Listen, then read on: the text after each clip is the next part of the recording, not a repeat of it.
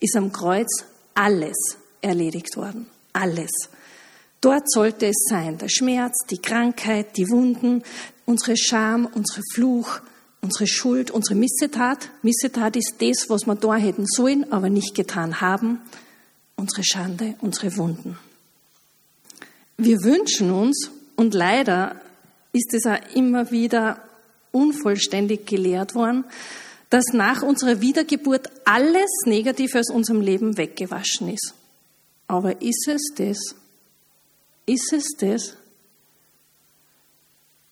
Nein, wenn wir ehrlich sind, erlöst sind wir. Aber sind wir ganz gesund? Sind wir ganz heil geworden? Na, das Leben ist lebensgefährlich und wir werden immer wieder verletzt und wir verletzen immer wieder andere. Auch wenn wir das gar nicht wollen, das passiert, weil wir unterschiedliche Persönlichkeiten sind. Deswegen ist unsere Heilwerdung und unsere Heiligung ein lebenslanger Prozess. Unsere Heilwerdung und unsere Heiligung ist ein lebenslanger Prozess. Gott arbeitet jeden Tag, bis dass wir sterben. An uns und mit uns. Ich möchte euch ein persönliches Beispiel geben. Joachim und ich haben 1988 geheiratet, also 34 Jahre bald. Und 1990 im Februar habe ich unser erstes Kind erwartet. Noch in der Schwangerschaft haben die Ärzte bemerkt, dass irgendwas nicht passt, dass das Wachstum nicht okay ist, dass er zu klein war. Und als er dann am Termin auf die Welt gekommen ist, hat er nicht geatmet. Er hat reanimieren werden müssen. Und dann fragt mich der Arzt, ob ich meinen Sohn sehen will, weil er hat Fehlbildungen. Und ich sage, ja sicher will meinen Sohn sehen, ich bin seine Mutter. Ich habe mir gedacht, was ist mit dir? Und er hat gesagt, nein, er muss sofort ins Krankenhaus, er muss operiert werden. Ich habe ihn fünf Minuten halten dürfen. Und dann ist er in ein anderes Krankenhaus gebracht worden zum Operieren. Nach der Operation ist der Emanuel zwei Wochen auf der Intensiv gelegen immer im Brutkasten voll verkabelt. Und als er noch die zwei Wochen auf die Chirurgie gekommen ist, habe ich mir gedacht, Gott sei Dank, das Schlimmste ist vorbei. Bis am Nachmittag der Arzt zur Visite kam und mir gesagt hat, dass dieses Kind nicht überleben wird, dass sie einen Verdacht auf Chromosomenfehler haben. Wahrscheinlich Trisomie 13. Das war es dann auch. Und der Immanuel ist am 10. März vor 32 Jahren gestorben. Er hat genau 30 Tage gelebt. Kennt ihr euch den Schock vorstellen? Ich war 22 Jahre alt, bin mit gläubigen Eltern aufgewachsen. Mein Opa hat die Baptistengemeinde in Linz gegründet. Ich war immer mit Jesus unterwegs. Habe mit zehn beschlossen, ja, ich will mit Jesus leben, mit 14 mich taufen lassen. Und mit 17 habe ich sogar gesagt, ich hoffe, dass in Krisen mein Glaube Bestand haben wird. Da habe ich nicht gewusst, was mit 22 auf mich zukommt. Warum lässt Gott sowas zu? Natürlich habe ich das gefragt.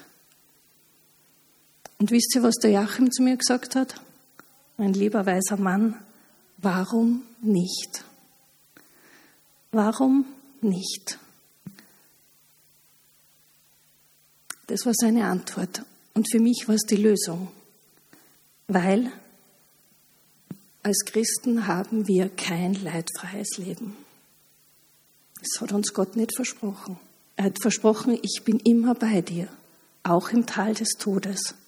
Aber er hat nicht gesagt, dass wir ohne Leid durch diese Welt gehen. Und die Frage ist doch, wie gehe ich damit um? In solchen Krisenzeiten. Wir haben zuerst das Lied gesungen, Our God, you give and take away. My heart will choose to say, blessed be your name. Der Autor dieses Liedes hat es geschrieben, als sein Kind gestorben ist. Und er hat gesagt, okay, du hast mir dieses Kind gegeben und du hast es auch wieder genommen. Gesegnet sei dein Name.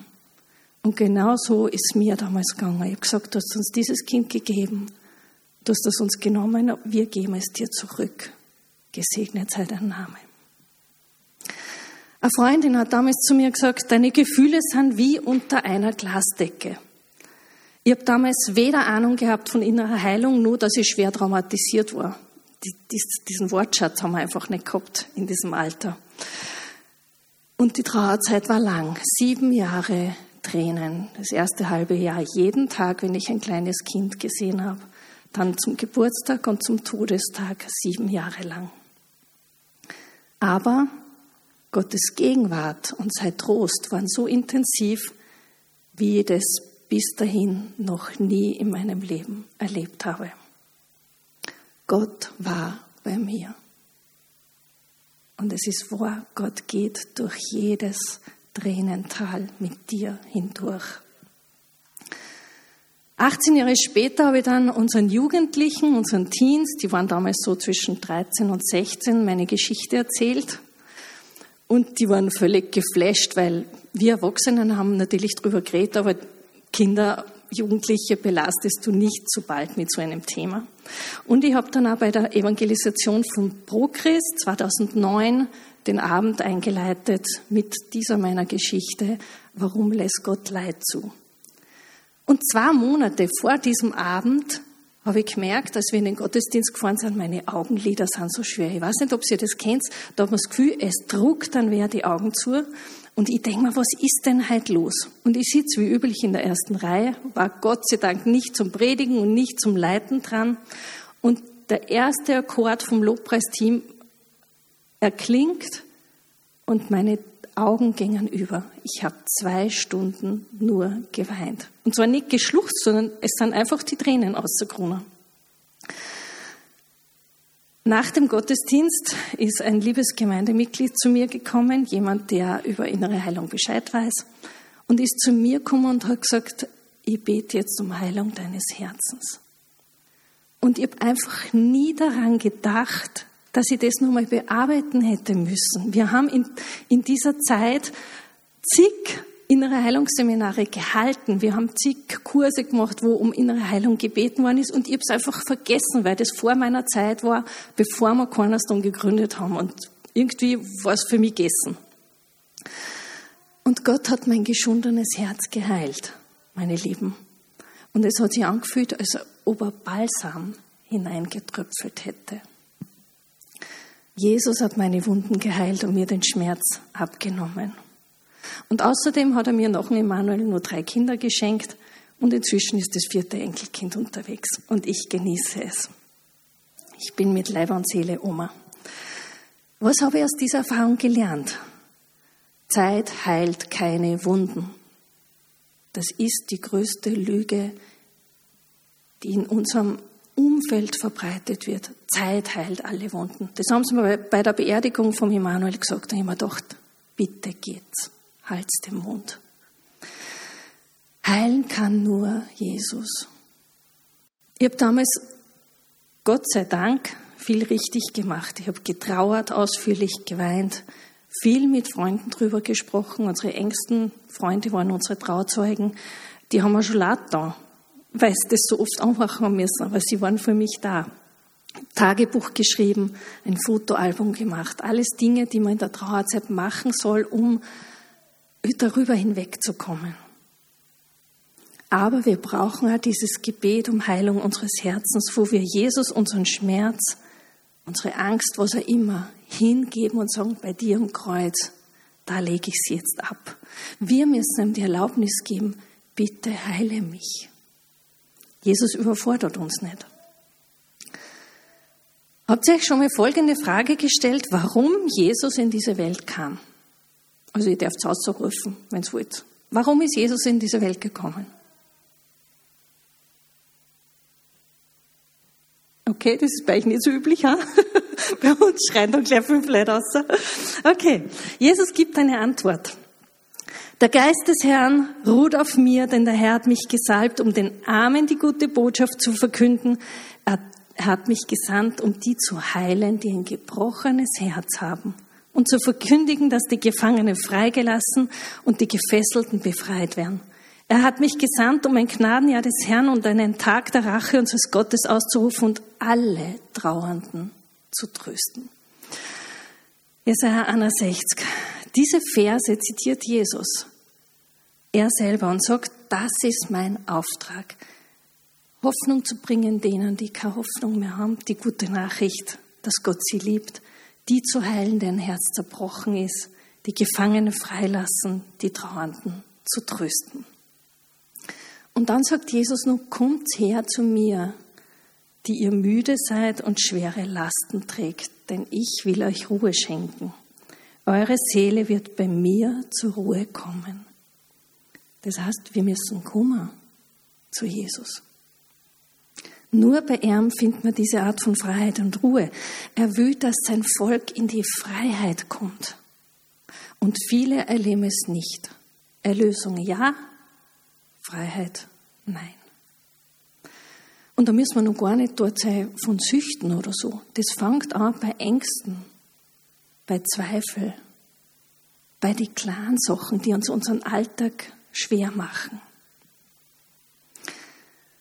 Jesus hat seinen Freunden und Nachfolgern die Kraft und Vollmacht gegeben, unsere Menschen, Mitmenschen in diese Art von Freiheit und Ruhe zu bringen. Und er hat gesagt, so wie ich gesandt bin, so sende ich euch, jeden einzelnen von euch. Und er fordert uns auf, dass wir lernen und uns lehren lassen. Weil es ist ein Akt der Demut, von anderen zu lernen und einzugestehen, ja, ich weiß nicht alles. Der hat vielleicht schon mehr Erfahrung. Und es ist ein Akt von Mut, dass ich andere in mein Leben einschauen lasse. Dass ich ehrlich bin, dass ich keine fromme Smiley-Maske aufsetze am Sonntag. Und es fängt damit an, dass wenn dich jemand fragt, wie geht's dir, dass man eine ehrliche Antwort gibt. Ich muss nicht jedem meine ganze Geschichte erzählen. Ja, ich suche mir schon aus, wem erzähle ich mehr. Aber grundsätzlich die Bereitschaft zu haben, hey, was du, heute geht's mir gar nicht gut kannst du vielleicht für mich beten? Ich muss gar nicht so viel erzählen, aber zumindest einzuüben, dass man ehrlich wird. Als wir als Gemeinde angefangen haben, für innere Heilung zu lernen, haben wir kleine Teams gebildet. Und jedes Gemeindemitglied, jedes, ist einmal drangekommen oder zweimal oder dreimal, je nach Bedarf, um innere Heilung zu machen, um zu schauen, was ist denn in der Vergangenheit passiert. Wir haben uns unsere Geschichten erzählt, unsere Wunden, unsere Verletzungen. Und wir waren offen und ehrlich zueinander. Und immer unter dem Schutz des Heiligen Geistes. Also wir haben immer gesagt, Heiliger Geist, komm in diese Situation, lenk du uns, sag uns, was wir erzählen sollen und was nicht und was du heute heilen willst. Wir, Gott kann nicht dein ganzes, kann er schon, wurde selten, äh, dein ganzes Leben in einem Aufwasch heilen. Könnte er, aber er will, dass sie unser Leben nachhaltig verändert. Und da braucht man Zeit. Wir haben dann im Laufe der Jahre festgestellt, dass 90 Prozent unserer Gemeindeleute Missbrauch erlebt haben. 90 Prozent. Und zwar in unterschiedlicher Schwere und Kombination seelischen, geistlichen, körperlichen und oder sexuellen Missbrauch und jede mögliche Kombination. Frauen haben wir abgetrieben, meist unter Druck oder Zwang, meistens wenn es 15, 16, 17 waren. Männer haben ihre körperliche Macht missbraucht. Freunde, jeder von uns war einmal nicht Nachfolger Jesu. Jeder von uns hat mal eine Zeit gehabt, wo Jesus nicht nachgefolgt ist. Und aus dieser Zeit stammen meistens diese Verletzungen und auch die Schuld, die wir auf uns geladen haben, die ans Kreuz kehrt und wo Heilung notwendig ist. Und die Folge von viel innerer Heilung innerhalb einer Gemeinde ist, dass gesunde Freunde Jesu Christi entstehen, die gerne anderen helfen, anderen dienen, damit sie auch heil werden. Und zwar an Körper, Seele und Geist. Patrick? Ich habe ich einen jungen Mann aus unserer Gemeinde mitgebracht, der ich jetzt ein bisschen was erzählen wird, wie er das erlebt hat. Achso, nein, das passt schon so. Ja, ähm, ich habe mir sogar einen kleinen Spickzettel noch gemacht, damit ich auch nichts vergiss. Äh, kurz gesagt, habe ich im Laufe meines Lebens sehr viele Unfälle gehabt, weil ich halt auch recht viel Sport gemacht habe, habe ich mir immer sehr viel weh Und diese Unfälle sind immer extremer geworden. Und es waren, zuerst war es mal nur ein gebrochener Finger oder ein gebrochenes Bein, irgendwann war es schlimmer. Und im Dezember 2022 war es dann so, dass ich mit meinen besten Freunden in den Alpen irgendwo wandern war. Also man merkt schon im Dezember geht man vielleicht nicht auf den Berg, aber gut. Und es war halt dann so, dass ich abgerutscht bin. Und das ist kurz zu erzählen, mir hat es halt zwischen 80 und 100 Meter diesen Berg runtergeschmissen. Das überlebt man in der Regel nicht. Da kann ich mal Gott sehr dankbar sein. Was aber nur ein großes Problem war, war natürlich, okay, ich habe ihm Tod ins Auge geschaut. Es hat diesen Moment gegeben, da ich mir gedacht, okay, jetzt bin ich tot. Und das war halt für mich, ja, ein sehr großes Trauma eigentlich auch. Und das hat Zeit gebraucht, dass ich das überwinde. Und das Wichtigste in dieser Zeit war für mich halt das, dass ich nicht nur die Mathilde, sondern die ganze Gemeinde gehabt habe, die hinter mir gestanden ist und die mit mir diesen Prozess dieses wieder Gesundwerdens durchgegangen ist. Genauso wie Jesus bei mir gestanden ist, war die Gemeinde da und hat mir einen sicheren Rahmen dafür geboten, dass ich erzählen kann, wie ist mir gegangen, was sind meine Gedanken. Und durch das bin ich nicht nur heil worden, sondern es ist ja seitdem nichts mehr passiert. Ich habe mir, abgesehen davon, dass man einen kleinen Zeichen mal angehört habe oder was, das kennt jeder, ist nichts mehr passiert. Und dafür bin ich einfach so dankbar.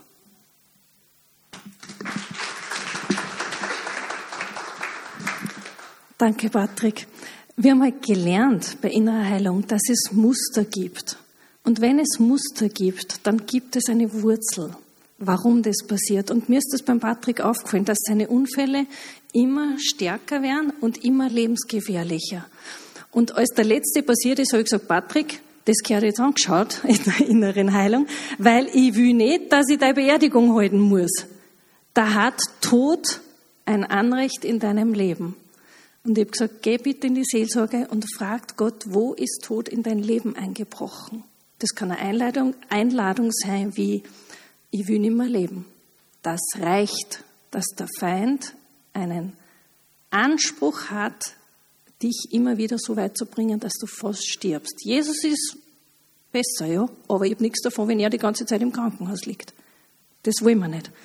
Also das können wir alles lernen. Ja, es gibt viel Hintergrundwissen zur inneren Heilung, aber das sind so, das war so ein Beispiel. Da habe ich gewusst, Tod, Würm an den Kragen. Und ich habe gesagt, das brauchen wir uns nicht gefallen lassen. Wir haben Autorität, wir können das brechen. Und genau das ist passiert und deswegen ist der Patrick gesund und munter und seit über einem Jahr hat er keinen Unfall mehr gehabt. Genau. Was ist jetzt unser Inneres? Was mahnt man denn darunter? Also kurz gesagt, der Teil von uns, der nicht unser Körper ist. Was unser Körper ist, das wissen wir. Alles andere, naja, ähm, da kommt nur unsere Seele und unser Geist.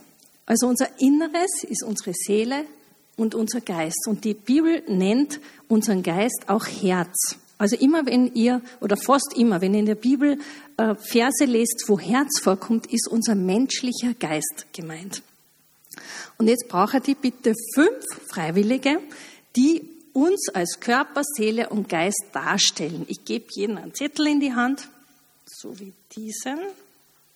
Ihr braucht sich nur da vorne hinstellen und ich werde dann ein bisschen was erklären. Also fünf Freiwillige waren jetzt wirklich cool.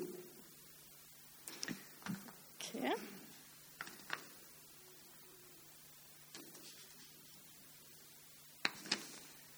Der Körper bitte da ganz links.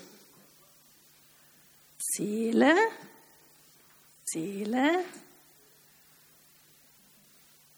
Seele und der menschliche Geist. Genau. Genau, rutscht so ein wenig zusammen, bitte die Seele ein bisschen enger zwischen Körper und genau, ein bisschen Abstand. Also, Martin, lass du bitte mal deinen Kopf so sinken. Solange, genau, danke. So, solange wir Jesus noch nicht kennen, schläft der menschliche Geist. Das ist wie wenn er ähm, in der Narkose liegen würde. Der menschliche Geist schläft, bis dass wir mit dem Heiligen Geist gemeinsam zu neuem Leben erweckt werden. Bevor das nicht ist, schläft er. Na, schlaf noch. In dieser Zeit, die Seele bitte einen Schritt nach vorne, werden wir von Gefühl, Wille und Verstand beherrscht. Ihr kennt das, oder? Zurzeit ist eine Strömung, sage ich jetzt mal, in den letzten zehn Jahren entstanden, wo Gefühl das Allerwichtigste ist. Nicht der Verstand, nicht nachdenken. Es war im 20. Jahrhundert, da war der Verstand an erster Stelle. Zurzeit erleben wir, dass das Gefühl alles beherrscht. Ja, ich fühle mich nicht beschützt. Ja, ich fühle, ich will die Maske nicht tragen. Ich fühle dies und jenes. Verstand und Wille schlafen. Seele, bitte einen Schritt zurück. Wenn wir krank werden, Körper bitte vor, übernimmt der Körper die Herrschaft.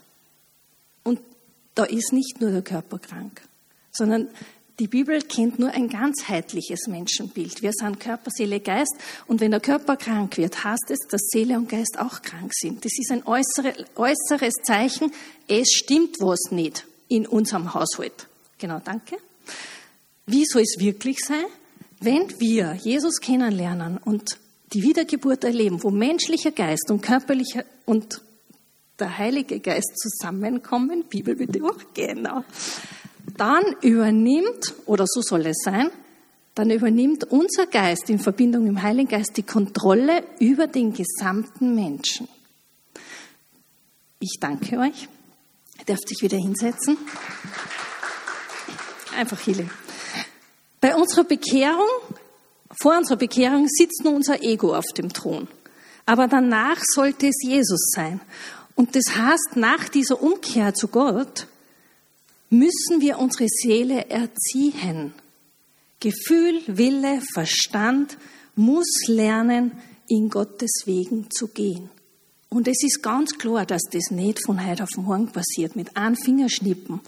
Deswegen ist es unrealistisch zu glauben, mit der Taufe, ja, wir sterben und werden begraben und kommen zu einem neuen Leben hoch.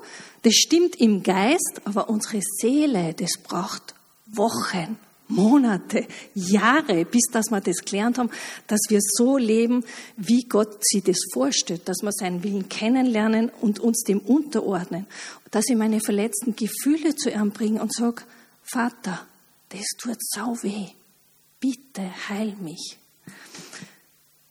Wo ich um Vergebung bitte, wo ich andere verletzt habe wo ich lerne, meinen Verstand von Gottes Werten leiten zu lassen und nicht vom Humanismus oder Materialismus oder Sexismus oder alle Ismen, die es so gibt. Und wir sind aber so geprägt. Humanismus, der Mensch ist das Maß aller Dinge. Wir sind seit 200 Jahren so geprägt. Es ist Schwerstarbeit, unsere Seele umzuerziehen, zu sagen, na, Gott hat jetzt das Sagen nicht das, was wir in der Schule gelernt haben und wovon wir zutiefst geprägt sind. Und das gelingt nicht von heute auf morgen. Unsere Aufgabe als Gemeinde ist also, uns gegenseitig zu unterstützen bei diesem Heiligungs- und Heilungsprozess. Die Agnes Sandford, eine großartige Seelsorgerin, schreibt, wir Christen hätten viel weniger Probleme, wenn wir nur unsere eigenen Seelen besser verstehen würden. Wir Christen hätten viel weniger Probleme, wenn wir nur unsere eigenen Seelen besser verstehen würden. Das kann man lernen. Das ist die gute Nachricht. Das kann man lernen. Der zweite Teil unseres Inneren ist dieser menschliche Geist oder unser Herz. Das ist unsere Persönlichkeit, das, was Gott in uns eingelegt hat, da, wo unser Potenzial schlummert. Dort ist auch verankert das, was Gott in uns eingelegt hat, wir wissen eigentlich, was richtig ist. Gott hat gesagt, ich habe meine Gesetze in deinen Geist geschrieben, in euer Herz geschrieben. Also eigentlich, wenn man hinhorcht, weiß man, was Gott will und was falsch ist. Auch das Empfinden für Gerechtigkeit, die Sehnsucht nach dem Paradies, unser Gewissen, aber unsere Fähigkeit, mit Gott in Kontakt zu treten, das ist unser Herz oder menschlicher Geist. Wichtig ist, der Geist kommt im Moment der Zeugung dazu und bekommt von Anfang an alles mit. Unser menschlicher Geist kriegt ab der Zeugung alles mit. Im Gegensatz zu unserer Erinnerung und im Gegensatz zu unserem Verstand, der entwickelt sich ja erst. Aber der menschliche Geist kriegt alles mit. Beispiel. Wenn ein Kind gezeugt wird und die Eltern nicht verheiratet sind, kriegt der Geist des Kindes das mit. Es fühlt sich nicht geborgen, weil der Schutz, den die Ehe bietet, nicht gegeben ist. Gott hat gesagt, Mann und Frau sollen eins werden und dann sollen Kinder kommen. Und wir haben in der Seelsorge schon so oft erlebt, wenn die Eltern nicht verheiratet waren, breitet sich Unsicherheit aus beim Kind.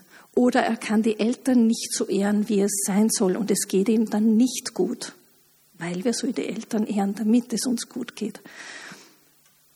Wenn ein Kind während eines Krieges gezeugt wird oder die Eltern den Krieg miterlebt haben, bekommt sein Geist, seine Seele und sein Körper das Trauma von Beschuss, Sirenengeheul, Bunker, Angst, Hunger, alles, was damit zusammenhängt, mit. Die Traumata werden in unseren Zellen gespeichert und werden weitergegeben.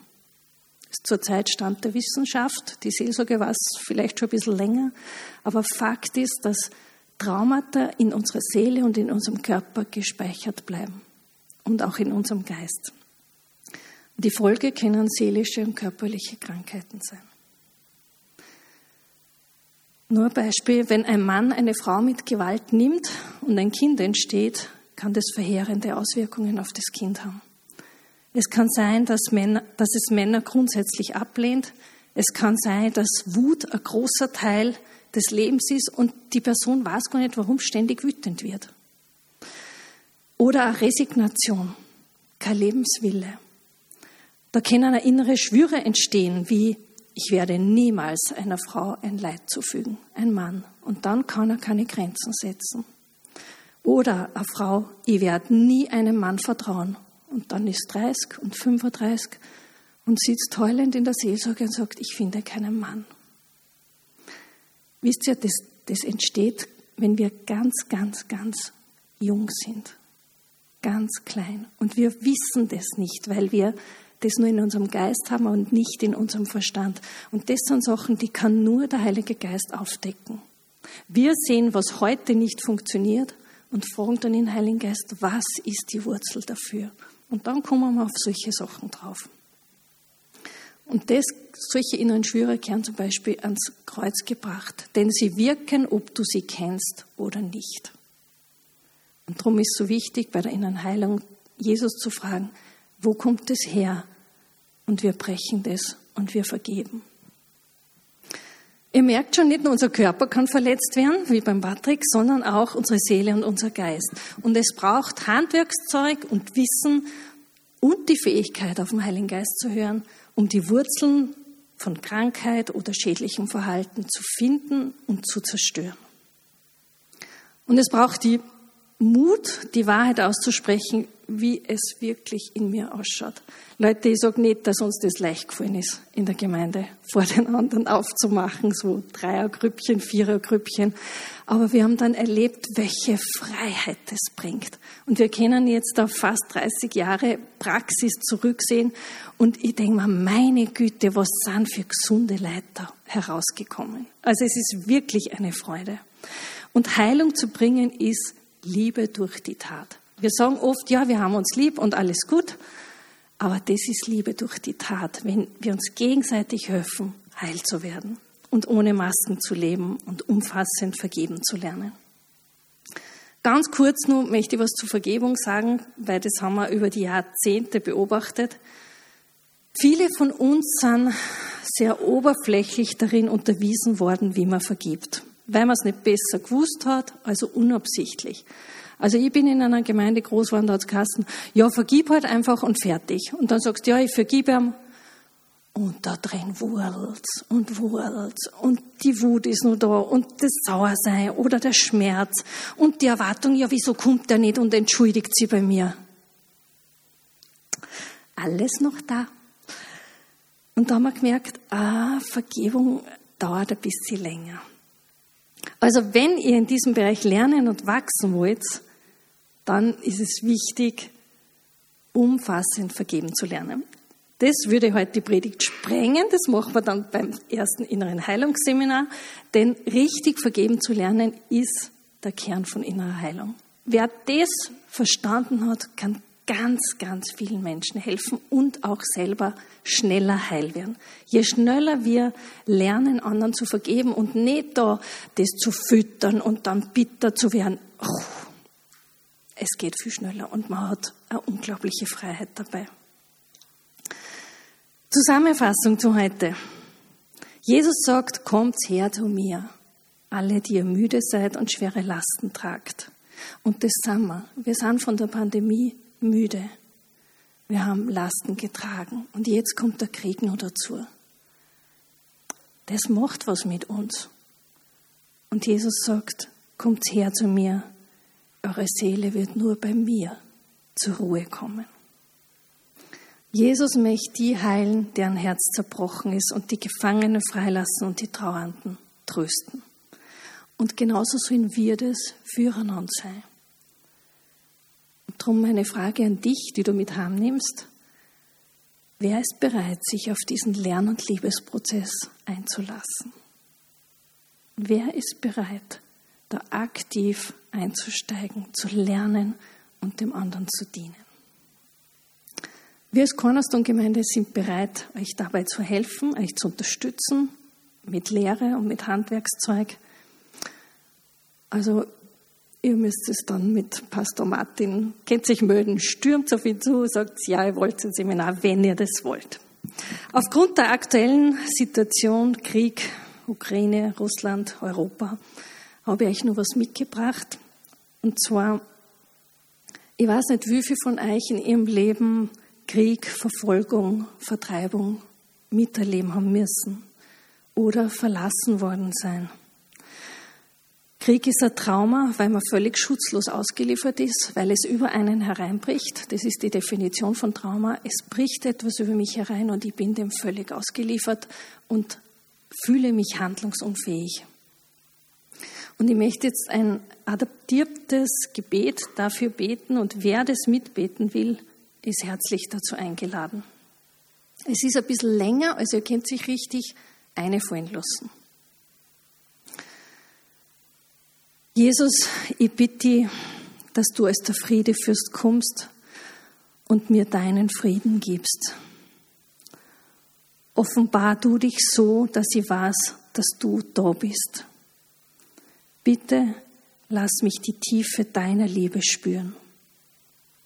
In deinem Namen verweise ich jede Macht der Finsternis, die versucht, mich auf irgendeine Art und Weise zu verletzen oder versucht hat, mich in diesem Gefängnis des Traumas eingeschlossen zu halten. Du hast mir keinen Geist der Angst, sondern einen Geist der Kraft, der Liebe und der Besonnenheit gegeben. Und den nehme ich jetzt für mich in Anspruch. Ich bete, dass du wie ein kuscheliger Umhang für mich bist, und ich mich bei dir geborgen fühle. Herr, entferne du jetzt bitte den ganzen Schmerz, das Trauma, den Schock, die Angst, die Panik, den Schrecken und die Scham aus jeder einzelnen Zelle meines Körpers und bringe all das zum Tod an deinem Kreuz. Du hast für mich am Kreuz gelitten und bist für mich gestorben. Ich nehme alles an, was du für mich am Kreuz vollbracht hast. Bitte heile meine DNA und jede Zelle meines Körpers. Jesus, entferne du jetzt bitte auch den ganzen Schmerz, das Trauma, den Schock, die Angst, die Panik, den Schrecken und die Scham aus meiner bewussten, unbewussten und unterbewussten Erinnerung. Alles, das meine Seele und meinen Geist gequält hat. Bitte heile meine Amygdala, den Teil des Gehirns, der Gefühl und Gedächtnis verarbeitet. Heile mein Angstzentrum, schalte die Alarmglocken aus und ersetze sie durch göttliche Unterscheidungsfähigkeit. Bitte gib mir Frieden und Ruhe in dem Teil meines Herzens, der immer Wache halten muss. Bitte entferne jede durchdringende und unterschwellige Angst. Jesus, ich bitte dich, jedes Trauma aus meinem Willen und Geist zu entfernen. Stelle meinen Willen wieder her und stärke ihn auf eine dir angenehme Weise. Stelle Vertrauen und Gnade wieder her, damit ich an dich glauben kann, deine Versprechen und Zusagen in Anspruch nehmen kann und anderen Menschen vertrauen kann. Ich nehme deine Heilung in jedem Bereich in Anspruch, wo mein Geist zerschlagen und zerbrochen ist. Ich bitte dich, dass du meine Gesundheit, Lebenskraft und Lebensenergie wiederherstellst. Herr, ich bitte dich, dass du alle Angstbindungen, Traumabindungen und alle ungesunden und unheiligen Seelenbande zerschneidest, die durch die Reaktion auf das Trauma entstanden sind. Im Namen Jesu breche ich jeden Auftrag des Traumas über mir und binde und schicke jeden mir zugeteilten Wächter weg. Dafür nehme ich jetzt die Kraft, die Liebe und Besonnenheit an, die du, Jesus, uns versprochen hast. Schenke mir ein tiefes Vertrauen in dich und gib mir Erkenntnis über die geistliche Autorität, die ich als Tochter und als Sohn des höchsten Gottes habe. Heiliger Geist, fülle bitte jede Zelle, meine Seele und meinen Geist mit deiner heilenden Gnade. Jesus, bitte ersetze Finsternis mit deinem Licht. Behalte mich in deinem vollkommenen Frieden, besonders in der Nacht, und bringe mich in deine Ruhe. Himmlischer Vater, bitte sende deine Heere, um mich zu beschützen, während ich schlafe, und beruhige mich mit deiner Liebe. Ich danke dir von ganzem Herzen. Amen.